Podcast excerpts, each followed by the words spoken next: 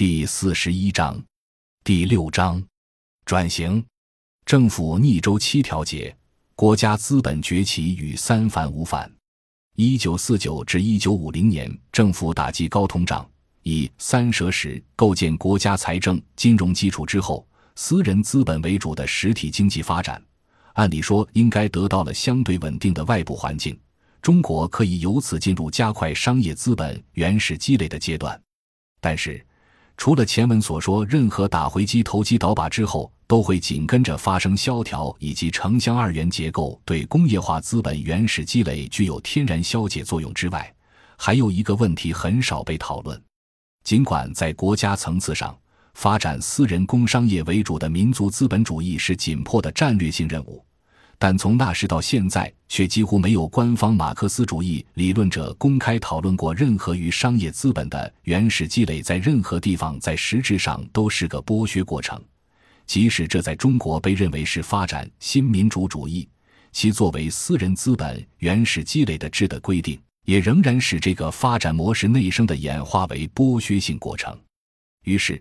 在资本势必最大化占有资源、资本化收益。以及这个过程必然累积风险代价的规律作用下，在伴随危机和萧条与生俱来的巨大的制度成本不能向革命之后的城市和农村劳动者直接转嫁的体制条件下，其内生的经济秩序混乱势必要在工商业资本集中的城市社会发生，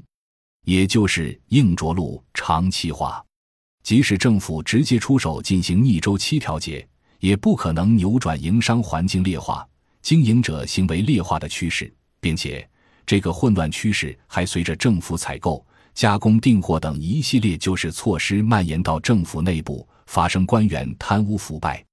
恰是这些远远超出中共关于新民主主义理论设想的现实情况，构成了三反五反运动的客观背景。中国在一九四九至一九五二年的民族工商业资本原始积累，已成国民经济恢复期间。几乎大部分城市都大量发生了商人假冒伪劣、投机倒把和政府官员贪污贿赂、徇私舞弊的情况，并且因其直接影响抗美援朝战争的后勤军需保障而使矛盾激化。虽有毛泽东为首的中央政府要求在城市立足未稳然而却掌握着重要物资分配的各地政府。携革命余威，在政府内部和资本主义工商业者中间有针对性的开展三反五反等群众运动。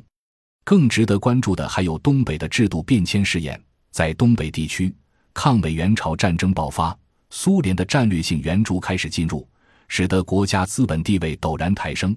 并且比私人资本更名正言顺，也更多的占有剩余，遂对私人资本构成对立竞争关系。此时。战争压力下的政府在私人与国家两种资本之间做出选择，